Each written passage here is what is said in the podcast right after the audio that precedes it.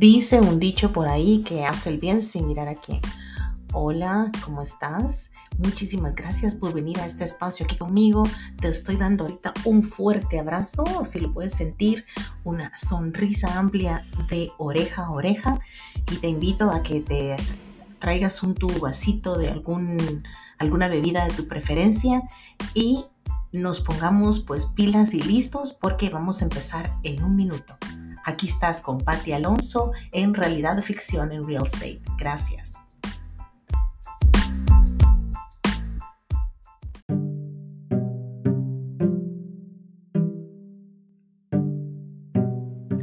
La ley de la física dice que una abeja no puede volar.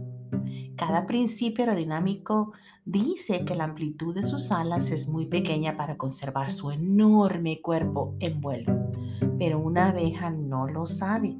Ella no conoce nada de la física ni de su lógica y vuela de todas formas. ¿No creen ustedes que eso es lo que todos deberíamos hacer? Bienvenidos al segundo episodio de Realidad o Ficción en Real Estate. Este episodio no estará dedicado a la industria a la cual represento, que es la de bienes raíces, sino será una oportunidad de poder introducirme apropiadamente hacia ti, que hoy me das tu tiempo y quieres conocer un poquito más de lo que hago. Esta vez pues vas a conocer un, un poco más de mí.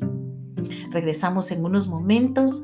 Ve y trae una tacita de café o una bebida de la que sea de tu gusto. Ponte cómodo porque vamos a conectarnos a un nivel personal mucho más profundo y espero que al final del episodio puedas tener una idea de quién soy y puedas decir, bueno, quiero seguir escuchando a Patti Alonso y a todos los conocimientos que nos pueda traer y en el futuro, si así lo consideras, puedas recomendarme con tus amistades en cualquier parte de donde te encuentres, aquí en Estados Unidos o en el mundo entero. RIMAX es una entidad global y nuestros agentes están en todas partes del mundo. En lo personal, gracias a las convenciones que hacemos en RIMAX cada año, tenga la oportunidad de conocer a muchos, muchos buenísimos agentes y personas alrededor del mundo entero. Así que volvemos en unos minutos. No te vayas y gracias de nuevo por sintonizar Realidad o Ficción en Real Estate con Patti Alonso.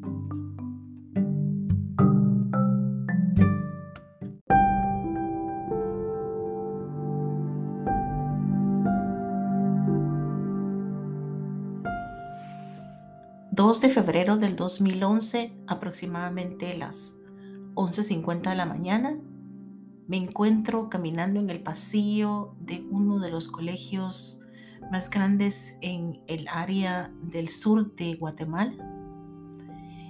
Mi trabajo era como coordinadora del área de primaria y diversificado de carrera. Para quienes no están familiarizados con el sistema educativo, corre digamos, como de pre-K o de kinder hasta doceavo grado. Y yo era la coordinadora de todas las áreas en ese entonces, en el área de, del idioma inglés. Suena el teléfono y veo que es de larga distancia, contesto y me dice, señora fulana de tal, le saludo del Hospital X en México para comentarle que su esposo tiene un infarto y está muy delicado. En ese entonces, pues obviamente, lo único que pude pensar es que no creía lo que me estaba pasando. Sentí que el reloj y el tiempo se habían frizado y yo estaba en medio de una botella con una tapadera encima y no podía respirar pregunté las cosas que tenía que hacer y preguntar sobre la salud y sobre lo que se me pudo venir en la mente. Y lo primero que se me ocurrió fue, bueno, no me va a tocar ahora que empezar a buscar cómo poder irme. Mi situación económica en el momento era precaria, era difícil y en ningún momento tenía yo anticipado o guardado nada para una eventualidad como la que se me venía encima. Eh, afortunadamente, porque siempre hay personas tan especiales que se llaman ángeles, porque así las llamo yo, ángeles que aparecen en la vida y una compañera que sé que me está escuchando se llama Angélica y su amado esposo Mario fueron los que en ese momento hicieron posible el que pudiera por lo menos quitar de la lista la serie de situaciones que tenía que resolver.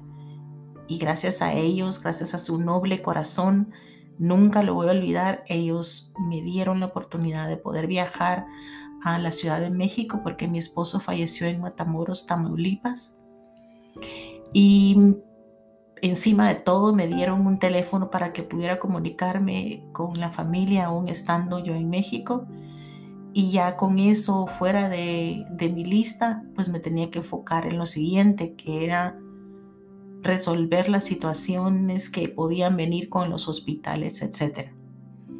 La tarde fue una tarde larga, una tarde difícil, decirles a mis hijos lo que estaba pasando, a mis hijas, porque mi hijo, encima de todo, mi hijo, el más pequeño de nueve años, estaba con su papá en ese momento y pues la angustia y la incertidumbre de lo que él podía estar pasando y dónde estaba porque no sabíamos ni con quién estaba ni, ni nada, porque sabíamos que estaba solo, probablemente en el hotel porque el infarto le empezó en el hotel a mi esposo y no sabíamos los detalles, etc.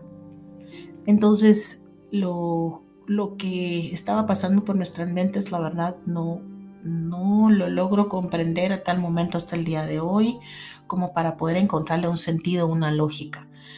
No quiero ponerte triste con, con todo esto, te lo prometo, pero sí vas a poder encontrar bastante, probablemente consuelo si estás pasando por una situación similar y si no consuelo, pues probablemente te puedas inspirar o simplemente puedas conocerme un poquito más. Continúo. A las 8 de la noche mm, recibo la otra llamada, la llamada más difícil, la llamada donde me dicen de que mi esposo partió y que ya, ya no se pudo hacer nada.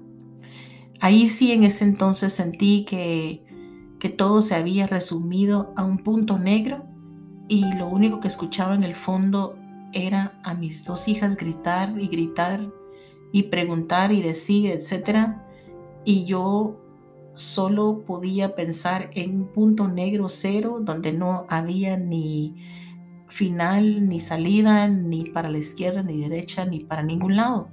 Y lo único que pensé fue respirar profundo, ir a consolar a mis hijas y empezar a preguntarme cómo iba a hacer para poder llegar al siguiente día y enfrentar toda la situación.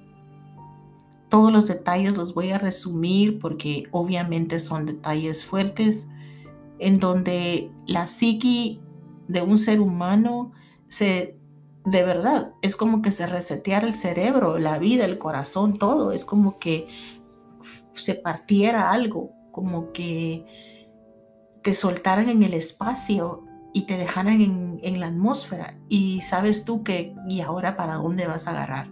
Esos fueron mis, mis primeros pensamientos. Recuerdo que ya de último me dieron unas pastillas para dormir.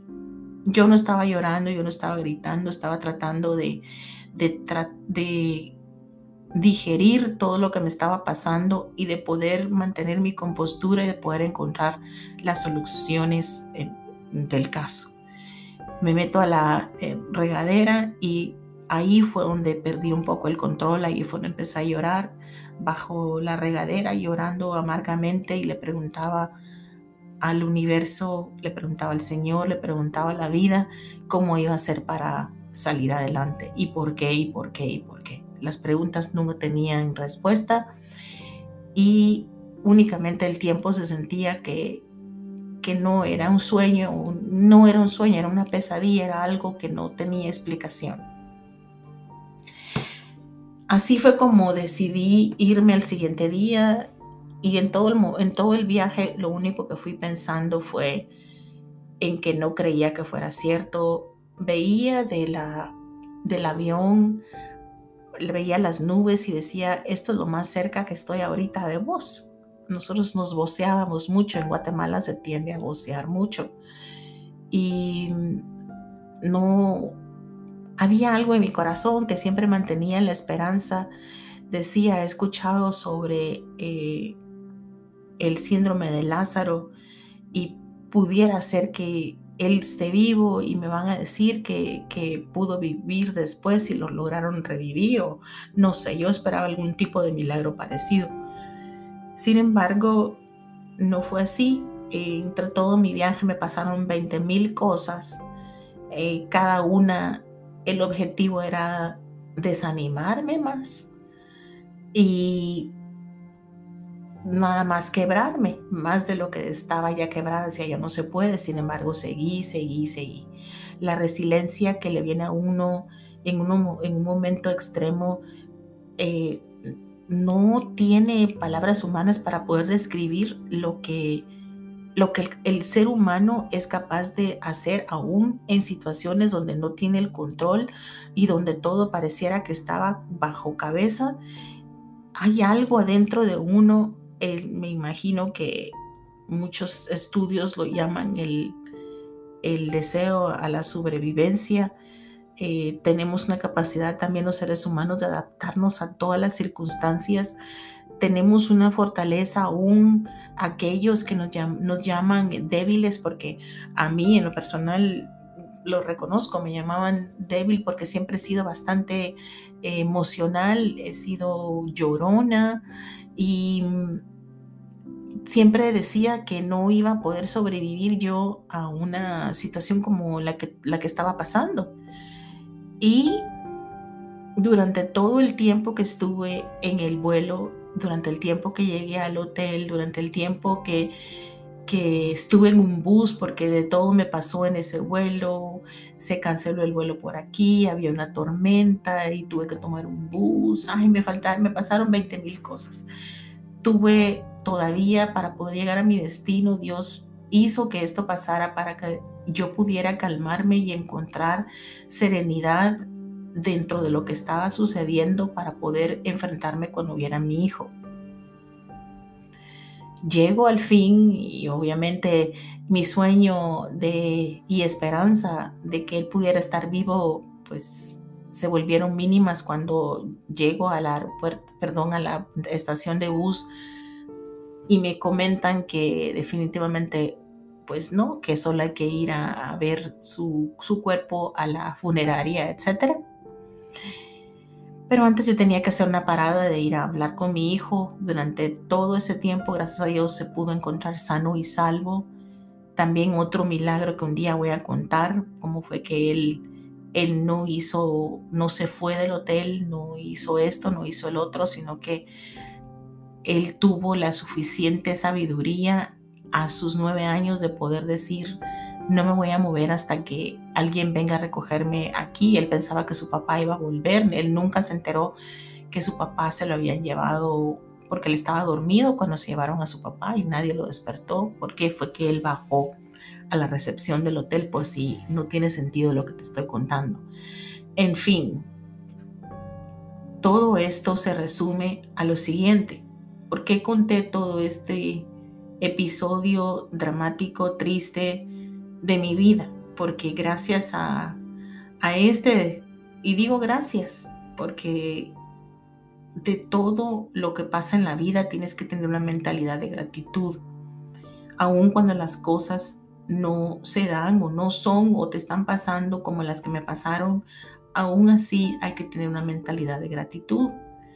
Y gracias a todos estos episodios, 11 años y medio después, me encuentro grabando este episodio contándote cómo fue mi primera experiencia, pero algo determinante que sucedió en ese entonces fue debido a unas palabras que mi hijo de nueve años me dijo cuando estábamos en el aeropuerto. Pero vamos a hacer una pausa y regresamos en unos minutos, no te vayas, para que sepas qué fue lo que me dijo mi hijo.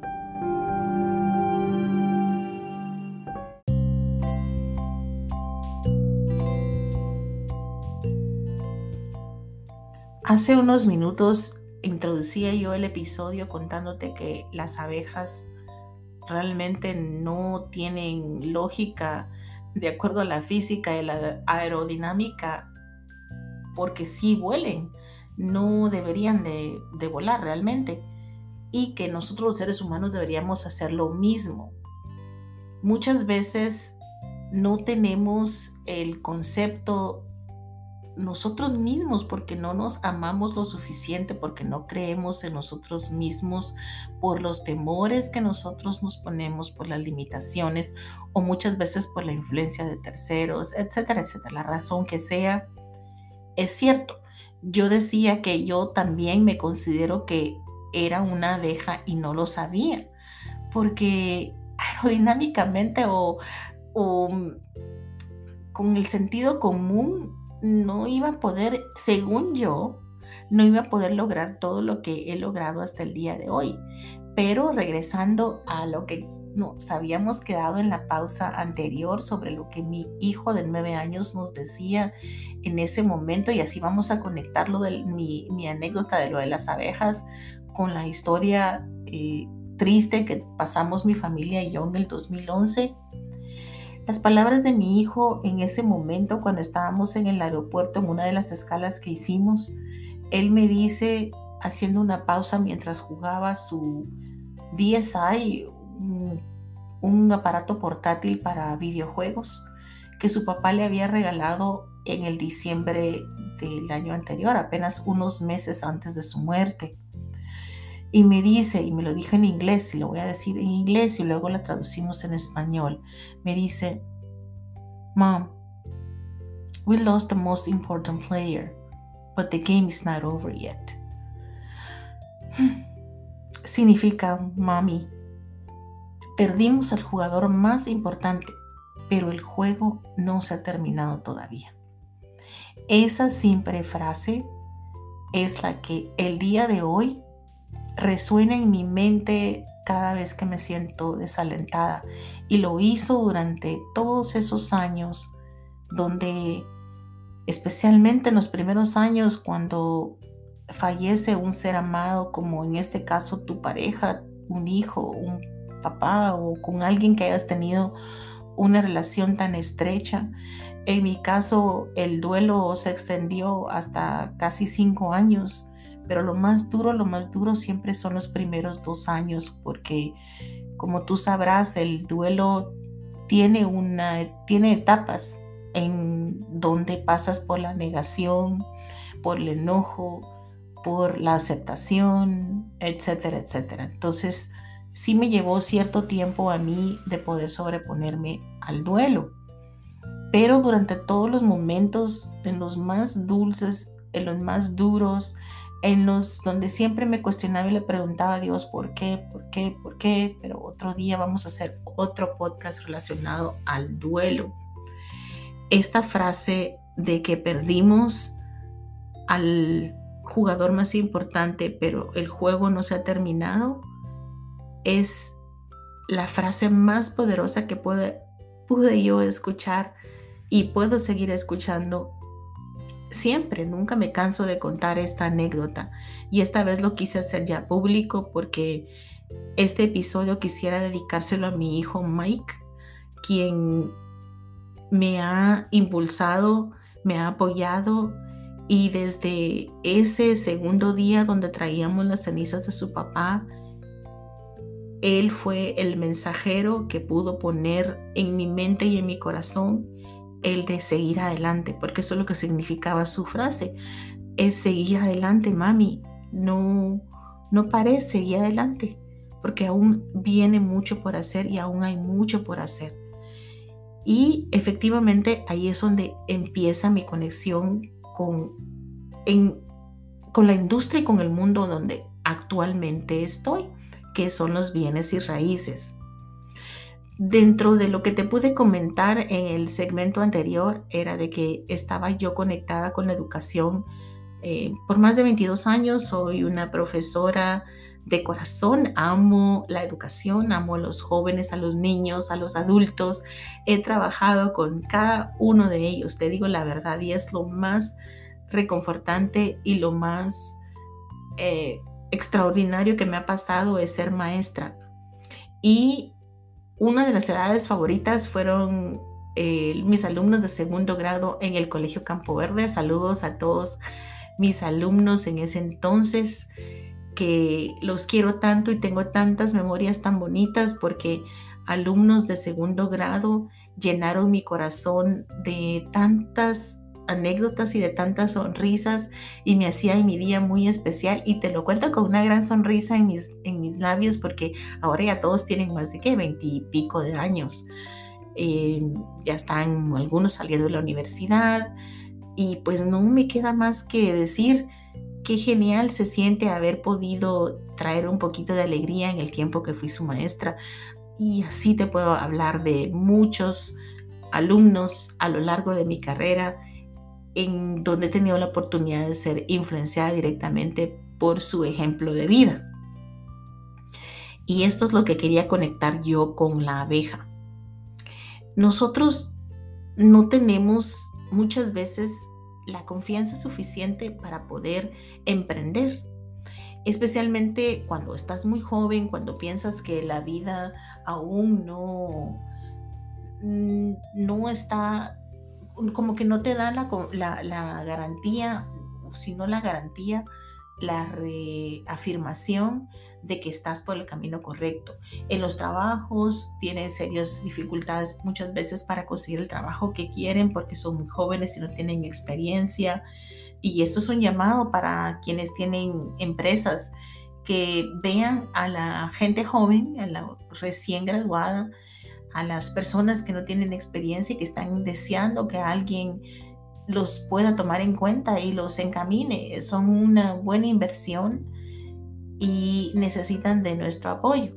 Y también para el otro extremo de la moneda, para las personas que después de los 40 quieren reinventarse y quieren salir de su área de seguridad porque tienen que hacerlo, porque no quieren y piensan, aunque es difícil pensar en la, en la vejez, pues hay que estar preparados para ese momento y muchas veces si no hacemos algo al respecto, pues sí, podemos enfrentarnos a una tercera edad llena de dificultades y creo que nadie quiere estar en esa situación tampoco.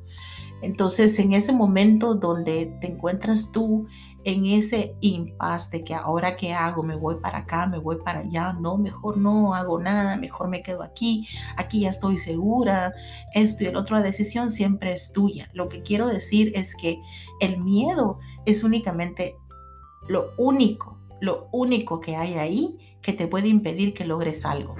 No importa todo lo demás, perdón por este sonidito, no importa todo lo demás que tú tengas planificado, el miedo es lo único que te va a impedir lograrlo. No existe otra situación que lo vaya a hacer.